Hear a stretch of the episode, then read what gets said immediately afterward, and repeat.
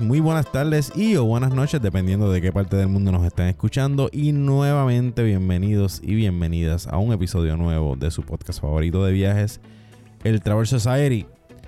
Ave María, ha sido, ha sido un semestre intenso. Eh, voy para mi cumpleaños número 38.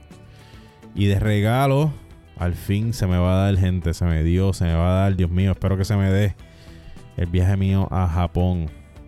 Y el episodio de hoy, pues vamos a hablar un poquito sobre, ¿verdad? No tan solo Japón, sino también esa perspectiva de, de, de poder lograr las cosas que uno quiera lograr y que hay veces que esas cosas se tardan más que otras.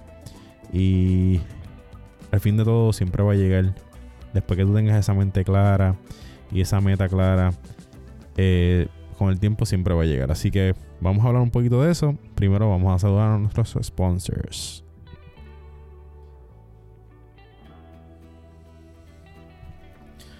Bueno, y volvimos. Eh, Japón, Dios mío. ¿Por qué lo digo de esa manera? Mira, Japón, para los que no saben, yo creo que si la dan para atrás algunos episodios, no sé si lo han escuchado, pero Japón siempre ha estado como en mis top 5. Mis top, yo diría top 3 lugares donde yo quiero ir. Eh, y por circunstancias de la vida, pues no, he logrado. O sea, logré un, en un momento dado pisar eh, el aeropuerto Narita en algún momento dado. Pero eso no cuenta, obviamente. Estuve ahí sufriendo. Yo tenía ganas hasta de bajarme del aeropuerto y decir, olvídate del destino, vamos a bajarnos aquí. Pero pues se me, se me va a dar la hora. ¿Qué pasa? Pues, para los que no saben, y dicen, Dios mío, pero Gerson, ¿por qué tú estás pasando ahí tanta agonía en, en ir a este destino donde más quieres ir? Porque no has ido antes. Pues mira, no, no, no es que lo he pospuesto, es que he tenido varios intentos. Vamos a ir por partes. El primer intento fue. Eh, ya tenía el viaje para ir a Japón y Corea. Y ya estaban los pasajes comprados y todo. Eh, yo ahí con mi madre. En, en, yo creo que era en mayo. Abril o mayo, uno de los dos. Y de momento, meses antes, aparece esta noticia. De que en Tailandia. No, de que en China, disculpen. De que en China se detecta este, este caso de un virus, que yo creo que ya saben por dónde voy. Eh, y yo dije, pues eso es en China, vende, pues ok, ya, de momento 300 y pico de casos. De momento 700 y pico casos. De momento 2000 y pico casos. Y digo, está bien, porque está en China. ¿Sabes? Ok, pues China es gigante. De momento se detecta un caso en Tailandia. Yo tengo hasta el screenshot, gente. Y yo digo, Tailandia, ok. y de momento eso siguió regándose por ahí para abajo hasta que llegó a Japón. Y dije, contra, hay como 15 casos en Japón, eso no está tan mal. Eh, y ustedes se acuerdan de eso. Se empezó a empeorar la cosa hasta que dos semanas antes de mi viaje a Corea y Japón se declara la pandemia y cierran todo. Cierran fronteras, no se puede hacer nada, no se puede salir. Pueden entrar algunos bajo una circunstancia. Si quieres ir a Japón, tienes que estar 14 días en un hotel metido. Imagínate. So que, primer intento, fallido. Segundo intento. En algún momento dado, mencionan que va a bajar la, requisito de, de cuarentena de 14 días. Yo creo que era como a 10 días, algo así. Eh, si todo se mantenía de alguna manera u otra compro un pasaje eh, para Japón desde Miami en 200 dólares. 200 dólares. 200 dólares. ¿Y qué pasa? Eh, hubo como una alza en los casos y dejaron los 14 días.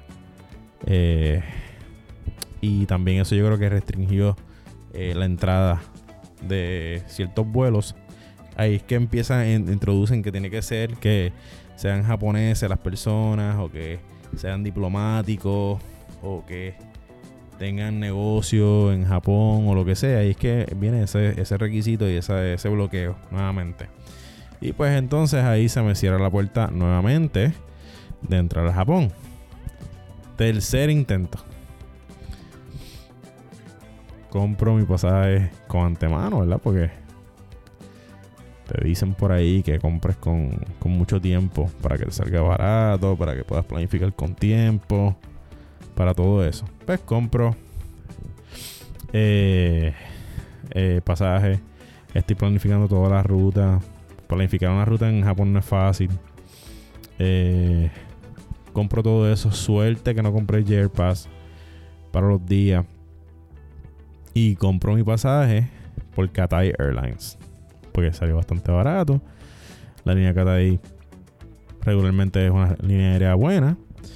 Y de momento veo que me llega un, un email donde me dice que uno de los asientos se tuvo que mover y qué sé yo. Y ahí me llama, eso estuvo como medio raro.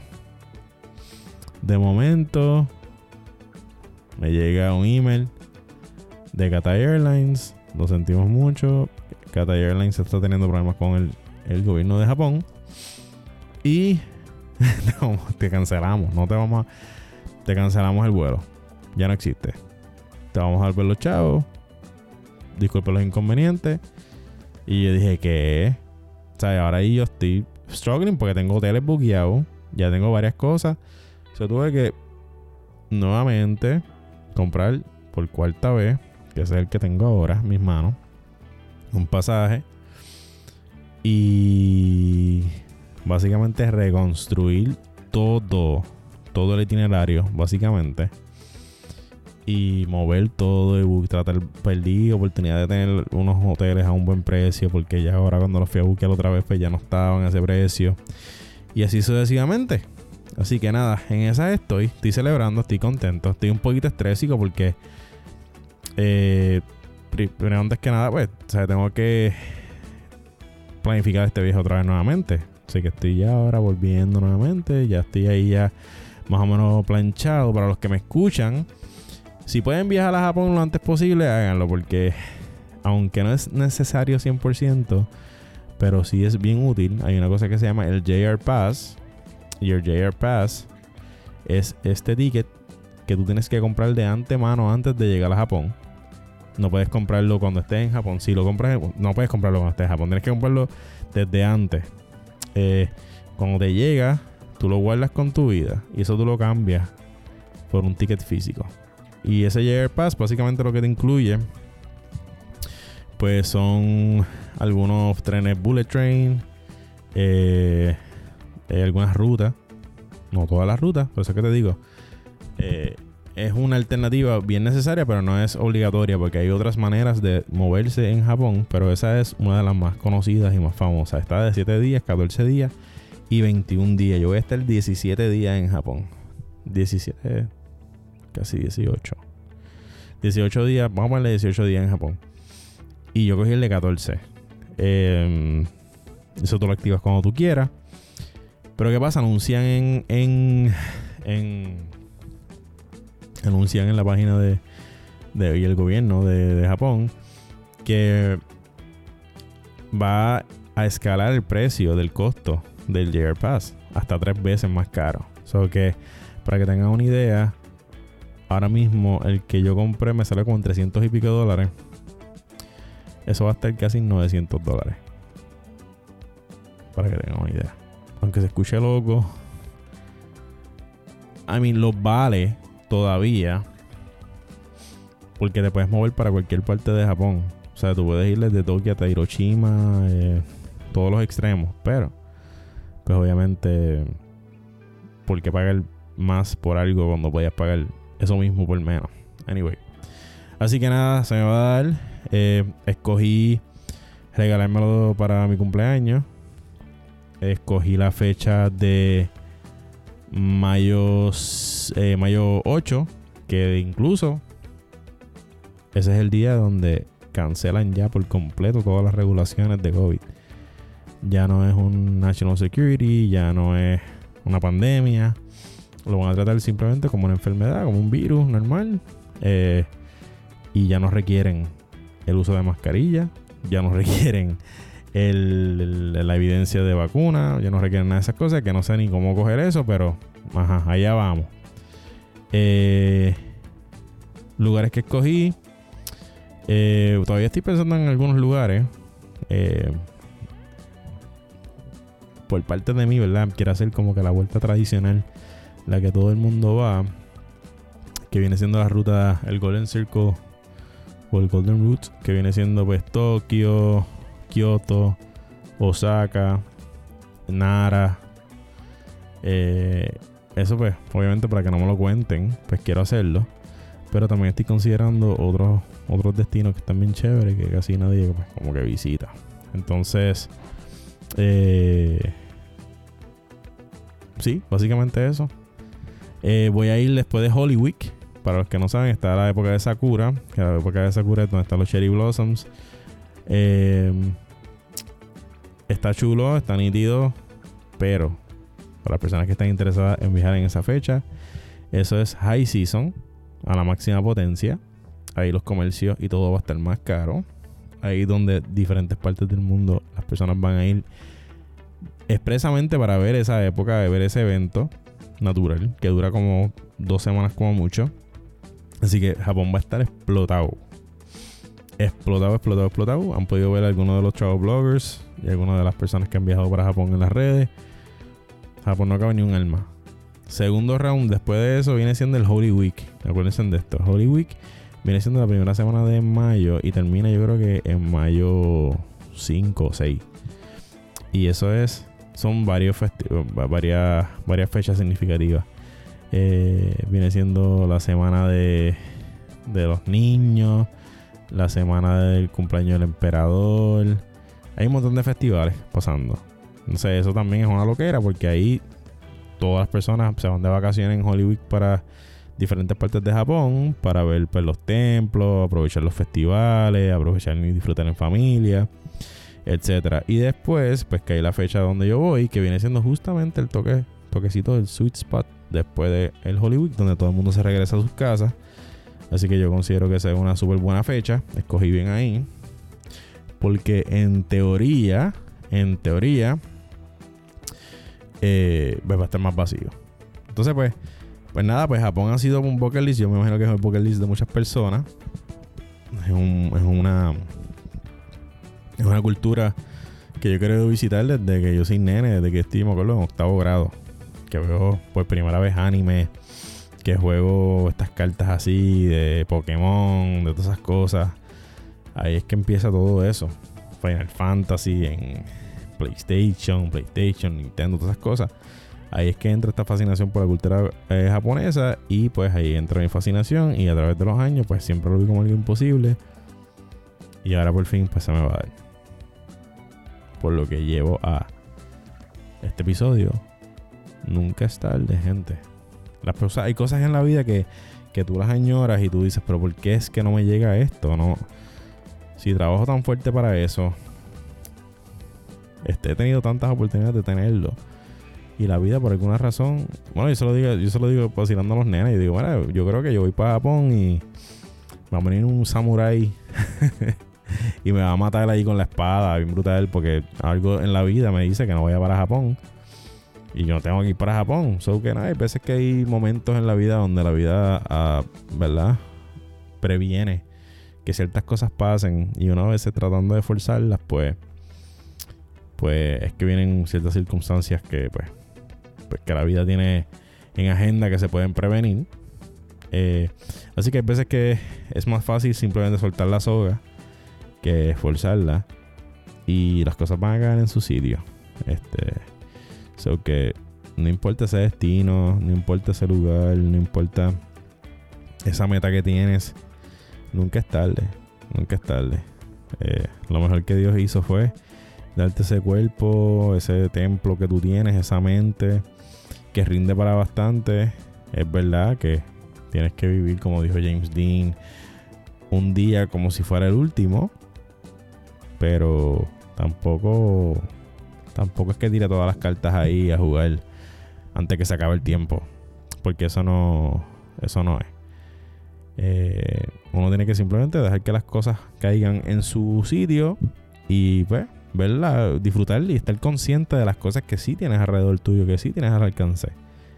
Y en algún momento esas cosas van a pasar. Las vas a tener, las vas a adquirir. Japón ha estado ahí por años, por años, por años. Es una cultura, una de las unas culturas, yo creo, más antiguas, vivas todavía, activas todavía. Eh, así que, históricamente hablando. Así que no se va a ir para ningún lado. Japón siempre va a ser Japón. El anime siempre va a estar, los Sakura siempre van a salir. Eh, se te va a dar, gente. Se te va a dar, se te va a dar. Así que no pierdan la fe, tengan fe. Eh, planifiquen las cosas. Si van para Japón, hagan el mega research de la vida. Escuchen bien, hagan el mega research de la vida. Eh, yo no he estado allí, solo no puedo decirle exactamente. Voy a regresar y voy a traer otra información y van a ver las redes sociales, las cosas que tengo para compartir con ustedes. Eh, ¿Qué cosas son de las primeras cosas que voy a hacer? Hmm. Bueno, yo soy bien furi, so hay unas cositas ahí que yo tengo en agenda que definitivamente eso va. Pero si fuera a decir por categoría, por categoría, ¿cuáles son esas primeras cosas que voy a hacer cuando esté en Japón? En cuanto a comida, de desayuno, mano, fluffy pancakes. Los fluffy freaking pancakes se ven tan deliciosos. Es como que. Uh, eso. Eso de desayuno. Ramen obligado. Sushi obligado. Eh, hay varios snacks por ahí. Hay sándwich de un ice cream. Hay un cream and strawberry sandwich. Están los mochi. Obligado hay que darle a los mochi. Incluso hay un lugar en Nara donde se especializan en mochi. Así que vamos a ver, vamos a ver, vamos a ver. Hay varios lugares por ahí. Eh, cerveza, sake. Hay que darle el sake obligado también. Japón, mano, Japón es especial. Va a ser especial. Yo creo que ese va a ser como que el highlight, uno de los highlights más, fuertes de mi vida en cuanto a viaje. Y espero que también sean el de ustedes. Así que no importa dónde ustedes vayan, qué es lo que van a hacer dónde quieren ir, con quién quieren ir. Dejen que las fichas caigan en su lugar. Se los, voy se los aseguro. Es la mejor forma. Suelta la soga. No la aguante. El peso es demasiado. Te va a hacer daño en las manos. Vas a estar sufriendo. déjala, deja soltar la soga y deja que las cosas caigan donde tienen que caer. Así que esto es un mini episodio que yo quería compartir con ustedes. Eh, saben que este season es un poquito más corto que el, el otro. Eh, Intencionalmente lo hice así. Iba a ser un Season 1 bien largo. Pero decidí simplemente hacer como un 2.0. Así que voy a dejar así estos episodios así bien chéveres, cortitos, eh, informativos. Un tú a tú. Que te dé tiempo para llegar al gym, que te dé tiempo de llegar al restaurante, que te dé tiempo de llegar al aeropuerto. Un mix and match. Unos episodios de una hora unos episodios de, de 20 minutos, de 30 minutos. Y este season viene bien chévere también, gente. Vienen, vienen unos episodios bien buenos. Tengo ahí la jeva con, eh, esclerosis. Em, tengo Larry Poppins, estuvo por aquí, también nos visitó. Eh, Willow, Willow Bennett, uno de los mejores chefs en Puerto Rico, nos visitó también. Hay varios episodios bien buenos, así que pendiente. Y gracias nuevamente por sintonizar a uno de sus podcasts favoritos.